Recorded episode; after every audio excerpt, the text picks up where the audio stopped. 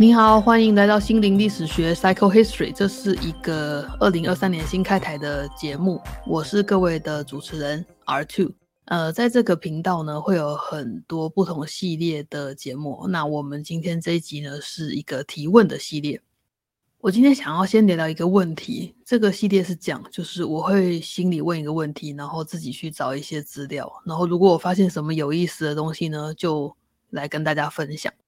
那有一次我问了一个比较大的境界问题，是为人父母的后悔哦，就是说当了爸爸、当了妈妈之后。呃，感到后悔其实是一个正常的情绪，只是很少人去谈论它。然后就有一整本书在讲这件事情，叫《后悔当妈妈》。那其实，在那本书之后呢，我就很想要再问一个比较实际的问题，就是说，其实后悔就来自很多时候来自这个自己的时间或自己的成长被剥夺与停滞嘛？那到底要怎么样分工，才是对伴侣彼此来成就他自己跟成就这个家庭最好的方法呢？这个 struggle 其实我觉得很多人都有遇到哦。然后我自己的同温层，老实说，女性是比较多的，而且大多数是异性恋的女性。那这些人的日常就是一直一直一直在想说，要怎么样维持工作与家庭之间的平衡呢？这样子，然后很多时候聊天的话题，或者是觉得自己做的好做不好的地方，其实都围绕着这个主题打转。然后我在做这个问题的收集资料的时候，就发现了。呃，我原本预想的答案，呃，完全出乎我的意料。其实是这样，就是说我本来以为这个提问的解答会在一本书里面，叫做《第二轮班》，它是有中文译本的。它的副标题是《第二轮班：那些性别革命尚未完成的事》，所以英文本来是《The Second Shift: Working Families and the Revolution at Home》。好，然后它的作者是 Arlie Hochschild。呃，我们原本以为答案在这里啊，不过我看完了之后呢，其实立刻就去找了另外一本书，应该是说复习重新看一遍。那本书叫做《未尽之夜》，结果我觉得其实我我我面临的这个问题比较多，得到比较多同理、舒缓或者是理解，其实是在《未经之业》那本书。那我现在可以先告诉大家答案，就是说，其实呃，工作和家庭之间的平衡是不可能的。这个答案呢，就是这两位作者其实都有告诉我们，就是不可能维持平衡，而且不是说你做不到而已，是任何人都做不到。知道了这件事情之后呢，其实我心里是舒坦很多了。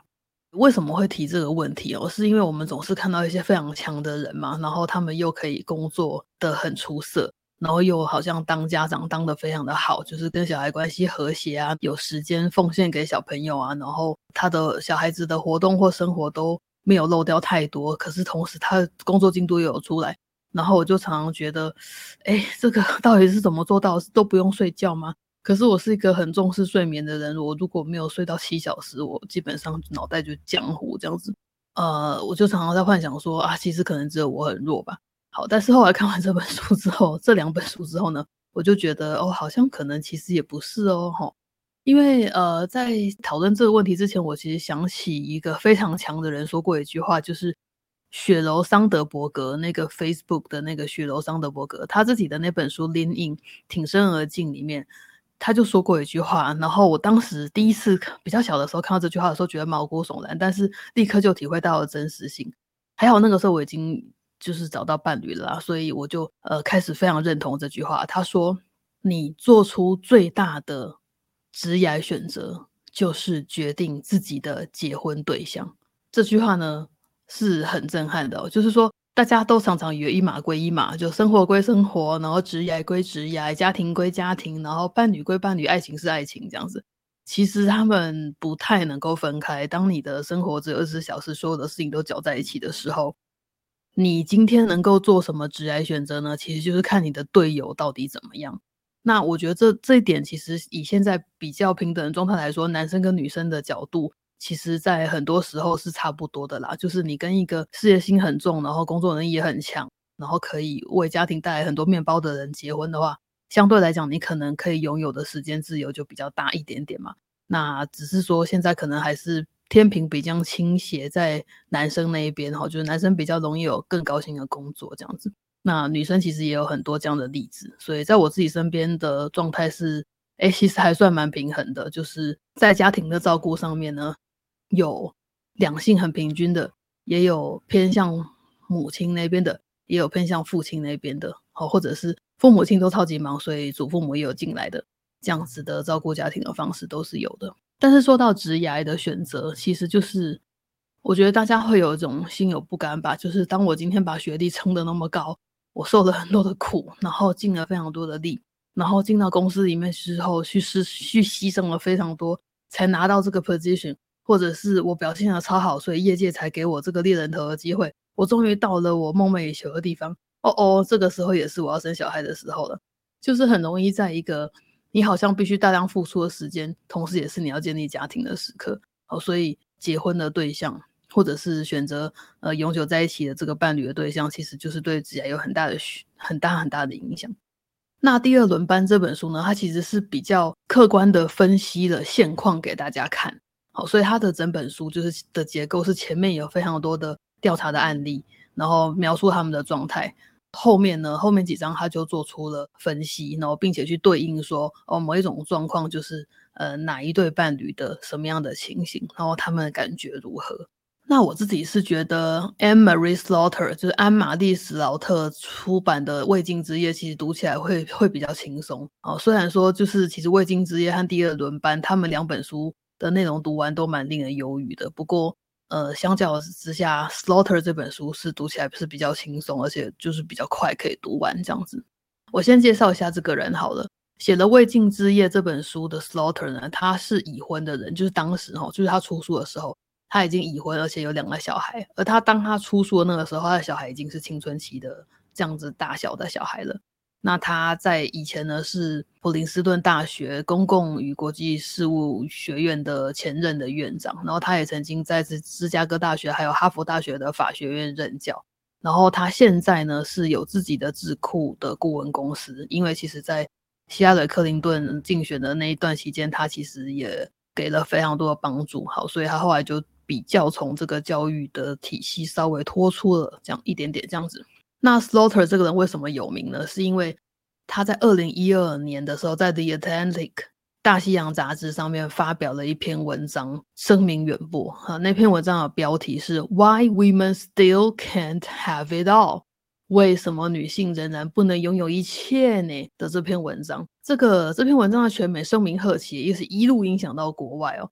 而且听说这是 Atlantic 历史上面阅读量 最大的一篇文章，好像在那个时候很近的时间内就累积了三百万次的点击率，这样子。就是说，他说出了一个大家心中想要大叫的问题：到底为什么女人还是没有办法兼顾家庭与工作呢？所以那个时候就很有趣哦，就是说这个人的背景其实是外交事务，他是个外交事务的专家，可是他呃。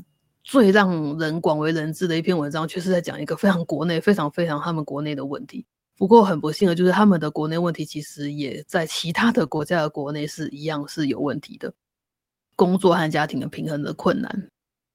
好，所以二零一六年的时候，其实就这本书就写好了要出版。那那个时候也有一些这位作者的访谈，然后我在一篇访谈里面有提到说。他其实对当时二零一二年的那个标题有点小小的后悔啦，就是 Why women still can't have it all。他其实确信女性是真的没有办法拥有一切，可是他其实发现男性也不行，女人不能，男人不能，没有人可以，这实在是太糟糕了。所以，那当然在这里的 women 指的其实是有母职的女性啦。好，所以说，如果今天这个读者你是妈妈或不是妈妈的话，在读这两本书《未尽之夜》跟《第二轮半》的话，会有不太一样的感受。不过不用担心哈，就是无论你的身份是什么，就是老公和未来的老公都没有在对立面哈。就是像刚刚说的，其实所有人都在亲子与工作职业之间两者无法兼得的这个状态里面，所以。呃，Slaughter 就点出说，我们很不幸的，其实活在一个认为以家庭为优先不太应该哦的这个巨大的工作体制里面。呃，在未尽之夜里面，Slaughter 有提到过说，其实有三句咒语呢，他希望现在赶快来破除一下哈，希望听到的人就赶快知道说这是假的，不要被骗了。第一句是，只要你工作够努力，就可以兼顾事业和家庭。第二句是。只要你嫁对人，只要你跟对的人结婚，我们政治正确一点这样讲的话，你就能够兼顾事业与家庭。第三句是我觉得非常耐人寻味，只要顺序对了，你就能兼顾事业与家庭。这三句话其实是假的，就是你就算把这三句话都做到了，你还是会狠狠的在那里挣扎。为什么？因为 Slaughter 就可以以自身的例子告诉你，这到底是怎么一回事。好，他说呢，所有刚结婚的伴侣，他们都一开始都会认定双方会有同等的机会，能够在为人父母之余，可以追求专业领域上面的成就。那我们比较普遍的想，就是呃，这个夫伴侣可能是夫妻嘛，好，一一一位男性，一位女性。好，然后他就出现了一个大家比较熟悉的结构。虽然在我家的结构不是这样子哦，好，不过呢，这两个人在不久之后就会发现，有两份全职工作，再加上一个、两个甚至三个小孩，而且很有可能你还有需要照顾长辈的责任，在这样子的情况底下，根本就是行不通，不可能。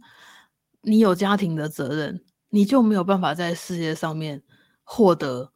你觉得你该有的成就，好，而且呢，他指出另外一个状况，就是如果今天这个夫妻是一位男性一位女性，那在这个状态底下，这位女性这位妈妈，她如果全力投入工作，意思是什么？就是她的工时会很长，或者是她常常需要加班，或者是她应该会在节日、假日，或者是大家认为工作时间以外的时间，她都必须投入工作或投入她的注意力。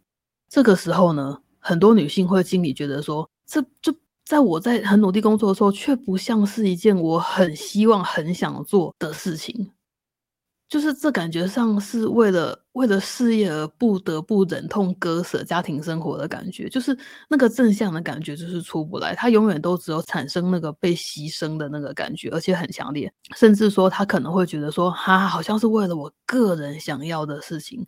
我为了我个人的渴望呢，就去牺牲了跟我这些爱所爱的人啊、家人啊在一起的美好生活，这样好像很自私。那反过来讲，其实很多数的富裕的家庭里面都是这样的状况哦，就是爸爸他就是很努力的工作，公司很长，然后可能有一位妈妈，她其实还有很有可能是全职的家庭妇女，全职的妈妈在家照顾小孩，然后这样子形成很稳固的结构，这样子。然后就很少人会质疑说：“哎，这个男生为什么为了自己的成就感去牺牲了家庭生活呢？”其实，虽然现在大家会说啊，不要错过小孩子的成长，可是其实你也不会拿这个来苛就一位男性吧？哈，所以其实这个女性的罪恶感是特别的严重的。所以，当二零一二年那个《Atlantic》杂志上面。那篇文章发表的时候，Slaughter 大概已经五十三岁了。然后呢，文章里面他有说，他说即使他有一个很支持他的伴侣，就是他的配偶是一个神队友，然后呢，他本人是很强烈的想要做好工作，就是他认为他的职业非常的重要，而且呢，同时他也要过好自己的生活。但是即便如此，他认为在这样的状况下面，想要攀上事业的高峰是困难重重的。为什么呢？他说他自己当时已经是有终身职的教授了，然后他的先生也是普林斯顿大学有终身职的教授。在这么优渥的状态里面，他们有很有一些家庭照顾工作是必须要外包的。那他其实作为母亲，根本不是所谓的 lead parent，就是中文可能可以翻成首席家长或主要照顾者这样子。他说他其实不是。是爸爸，他们家的爸爸才是那个 the lead parent，所以呢，这个爸爸会负责大部分的煮饭啊，然后接送孩子跟照顾小孩。就是半夜如果小孩肚子痛还是心情不好，谁跟他聊天？是爸爸跟那个小孩在聊天的。然后呢，这一切的安排为什么会产生成这样呢？就是因为 Slaughter 他自己的选择和他对事业的野心嘛。所以他们两个人伴侣之间都非常清楚的知道说，这是他们协议好的一个选择跟安排。即便如此，Slaughter 说：“我清楚的记得，我们的儿子第一次在夜里醒来时叫爸爸，而不是妈妈的时候，我的第一个反应是深深的沮丧。他还是感到非常的失落，深深的沮丧，就是他不是那个被小朋友第一时间想到、第一时间需要的人。但是他的事业是不是给他非常好的刺激与成就感？是。”好，所以这这这两者其实就是无法兼得的。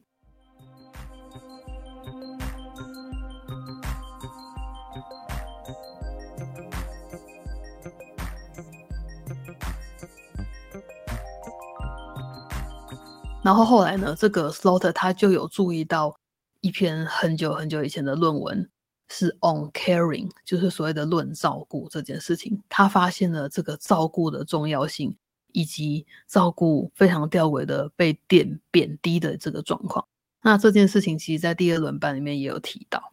好，那我就之后再说第二轮班所提到的事情。这个未尽之夜为什么要讨论这些选择呢？应该。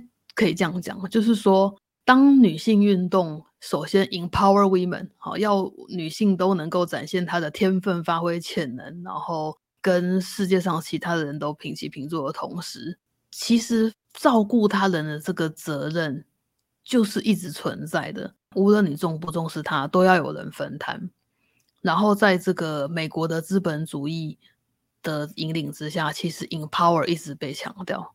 但是第二件事情就是照顾他人的这件事情却被边缘化了，所以呃，其实照顾这件事情，我们现在应该也可以看到这状况，就是它完全是对的，但是它很不合理，它跟我们在心中的价值是不相符的。比如说，两个家长都要去上班，小朋友呢就丢到哪边？丢到 daycare 嘛，好，就是托儿所或者是幼儿园。你可以说它是一个教育的地方，你也可以说是一个孩子跟同才学习的地方。但无论如何，他是不是都需要成年人照顾他们？好，所以我们把孩子们集中在一起，交给我们新人的成年人来照顾。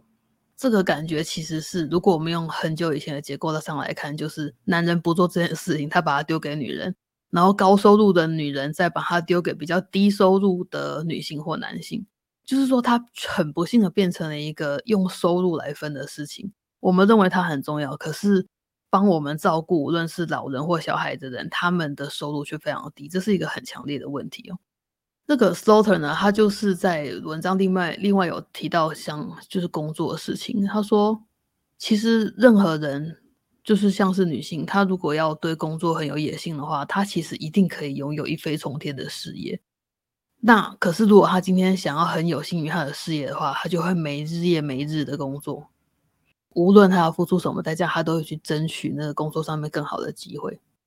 那我们就会知道说，两个家长如果都是全职工作、双薪家庭的话，就很有可能小朋友要在学校表演的时候呢，哎，他们两个没有办法去看，或者。小朋友突然生病，像是 COVID 之后，我觉得这是一个大家 认知到非常清楚、很强烈的问题。小孩子有肠病毒，又有 COVID，又有感冒、流感，很容易需要请假在家，谁照顾呢？再来是大一点的孩子，需要督促他的功课，或者是照顾他心灵的需求，跟他一起聊天，跟他一起吃饭，这些家庭的照顾的功能呢，会留给谁呢？要怎么样去达成呢？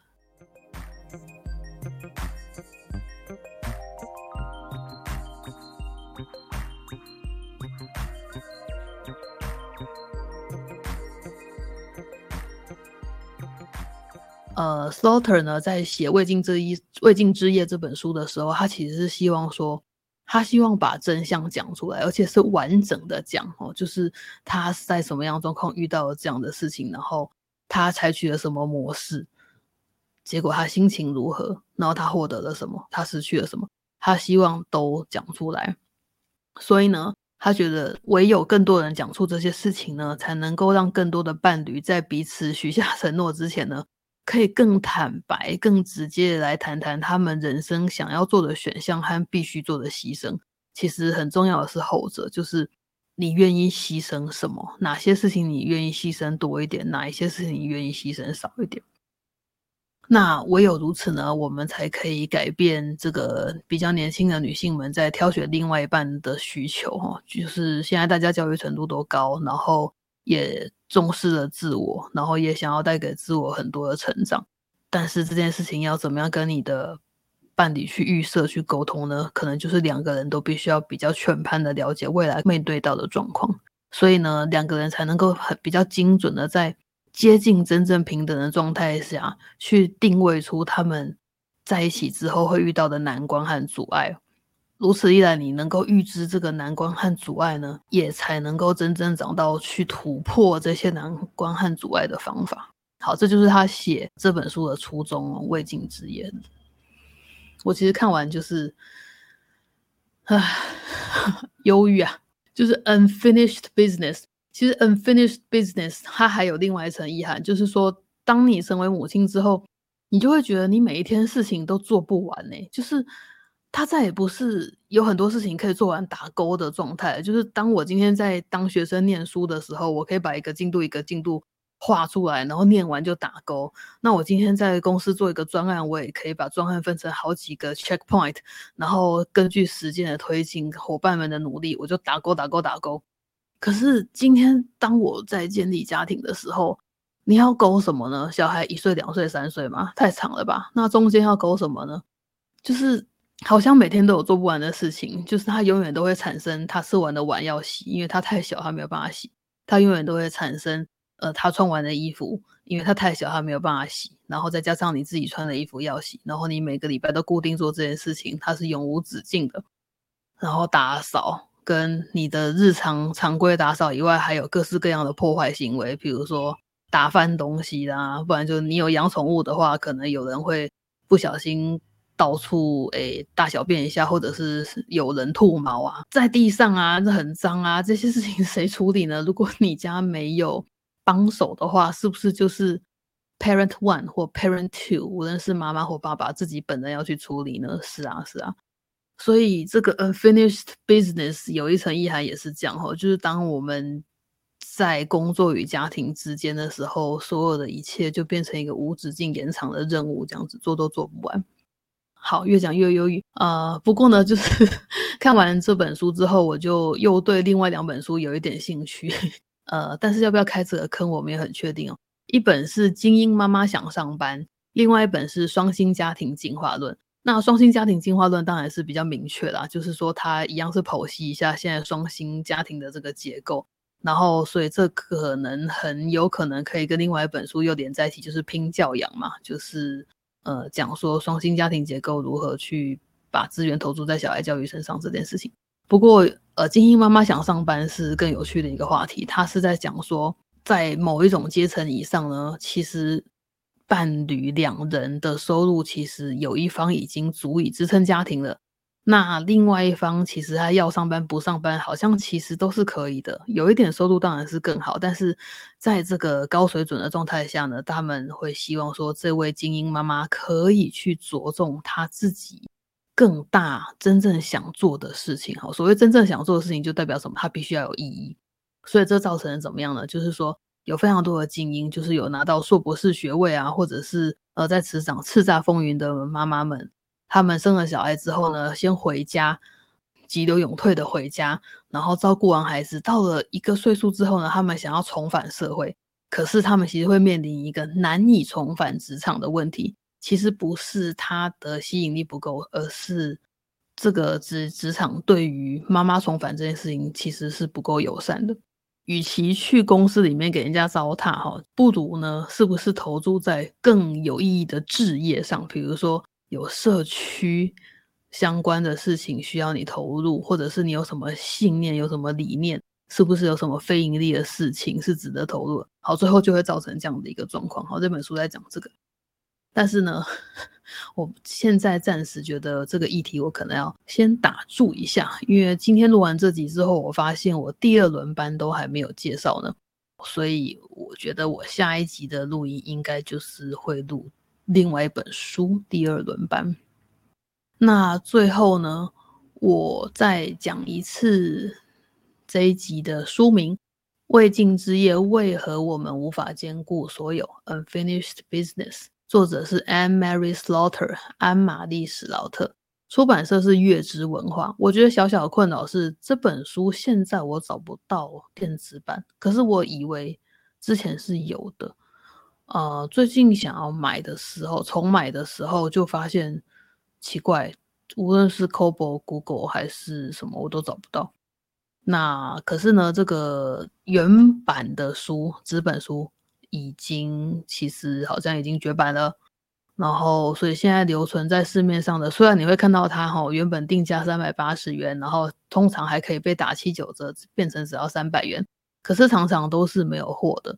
那反而是你如果有一些可以买二手书的管道的话呢，你会找到这本书，因为当时二零一六出版的时候，它也是非常轰轰烈烈的，好像是卖的很不错的。